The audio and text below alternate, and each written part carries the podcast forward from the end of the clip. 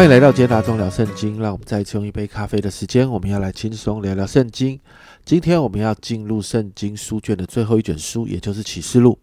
启示录是整本圣经当中最难懂的书卷之一，因为它充满了许多奇异的象征、难以想象的超自然现象，所以解释这些难解的问问题的派系非常的多，议论纷纭。因为有许多的事至今仍未发生，所以各样的解释难以确定哪一个才是正确的。这正是启示录最困难的地方哦。因此呢，我们在阅读启示录的时候，我尽量以主流的解释为主。但是我们仍然要保持一个弹性，因为我刚才说到启示录当中有许多的启示跟意象到现在还没有发生哦。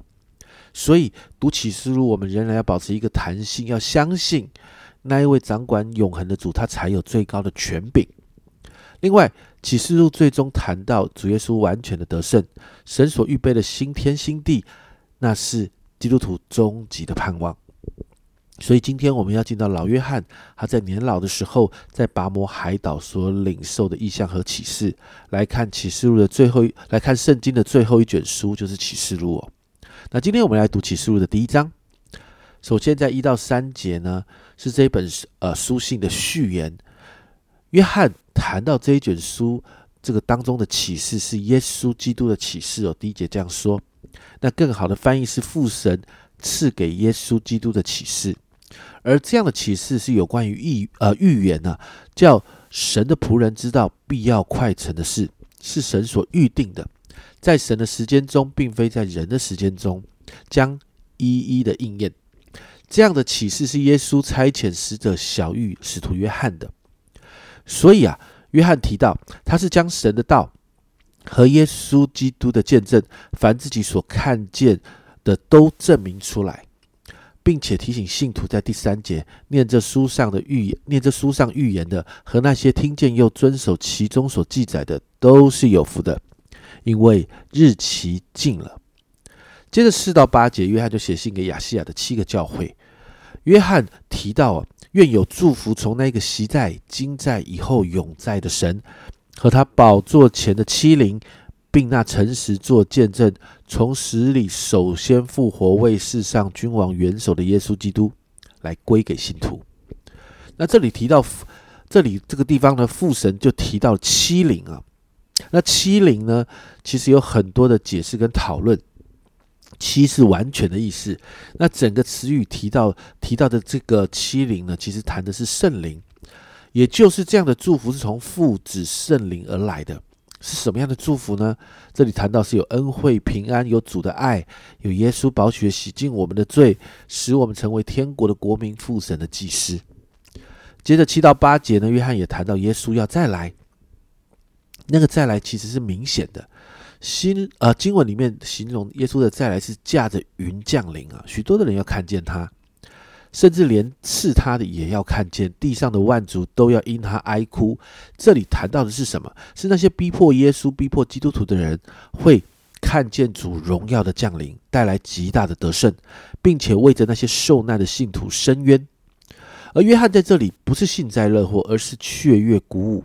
因为信徒们终于能够脱离这样的苦难，在第八节主说：“我是阿，我是阿尔法，我是欧米伽，是习在、今在、以后永在的全能者。”阿尔法跟欧米伽是希腊文的开头跟最后的两个字的字母，代表神从亘古到永远都是神，神拥有统管万有的权柄。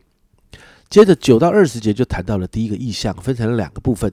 九到十一节，约翰谈到他是主的使徒，是跟过耶稣，为耶稣做见证。好，他被圣灵感动，领受命令。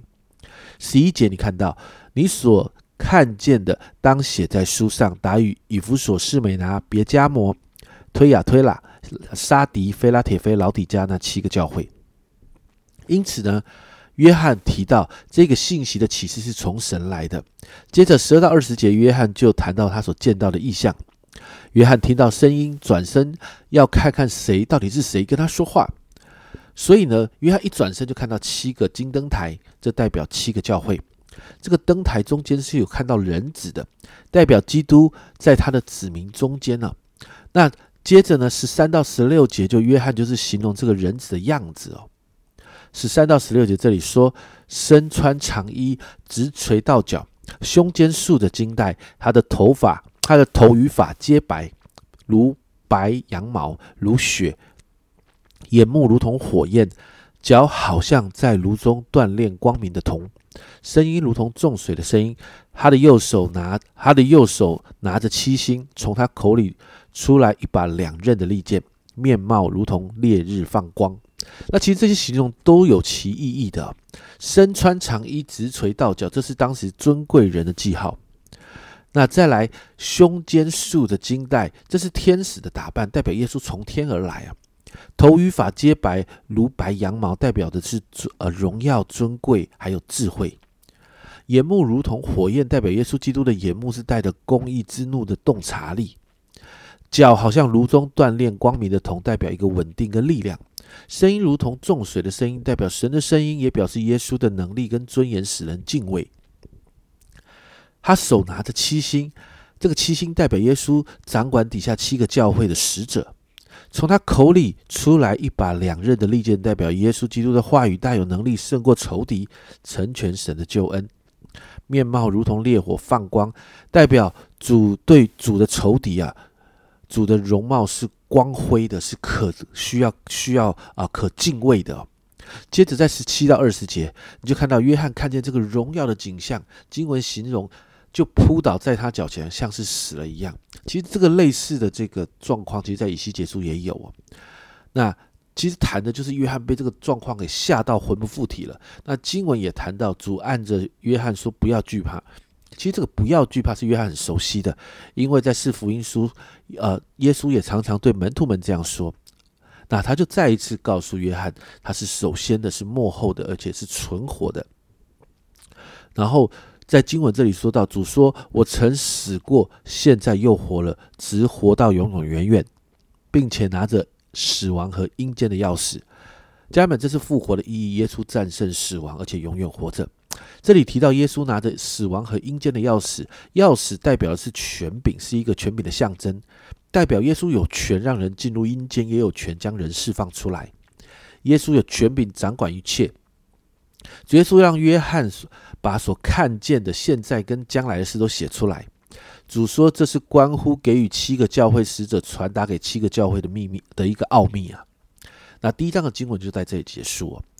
在启示录的第一章呢，我们就看到许多过去许多书信所谈到幕后主荣耀降临的景象。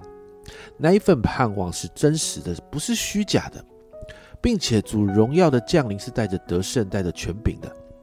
甚至我们在第一章也看到，主说他是首先的，是幕后的，代表这一切都在主的掌管之中。二者终究会溃败，主还有所有相信他的人终究会得胜。这对所有信徒极其重要，因为这带给我们在忍耐、在坚持当中是有盼望的。因此，为我们的心祷告。我们在今天这一段经文的当中，我们真实的明白主会荣耀的再来。这一份盼望可以让我们在困境、在艰难当中坚持，并且坚持到主再来的那一天。我们一起来祷告：主，我谢谢你。当我们看到启示录的第一章，主，我们就知道，主啊，主啊，在过去，主啊，你在许多的书信里面所提到，主你要再来的那个荣耀的盼望是真的。主啊，在启示录的里面，主啊，在第一章里头，我们就看见主啊，你那个荣耀的荣耀的降临。主啊，那个降临，主要是让许多主啊许多的不相信你的，甚至迫害你的人惧怕。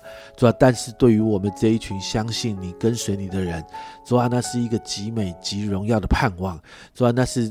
主啊，那是带着喜乐的。主啊，我祷告，主啊，让我们紧紧的抓着这个盼望。主啊，因为在幕后的日子里面，主你在许多的书信里面提醒我，提醒我们要学习忍耐，要坚忍。主啊，但是主啊，让我们是在这个盼望里面坚忍的。主啊，这个盼望可以让我们在困境、在苦难当中继续坚持，坚持到主你再来的那一天。主，我谢谢你。主啊，继续恩待你自己的百姓。主啊，让我们。在这个在这个幕后不容易的时代，主要让我们勇敢忍耐的盼望，等待你再来的那一天。谢谢耶稣，祷告奉耶稣的名，阿门。家人们，在第一章我们看到幕后荣耀的盼望，主耶稣会荣耀的再来，我们是有极大盼望的。这是阿忠聊圣经今天的分享，阿忠聊圣经，我们明天见。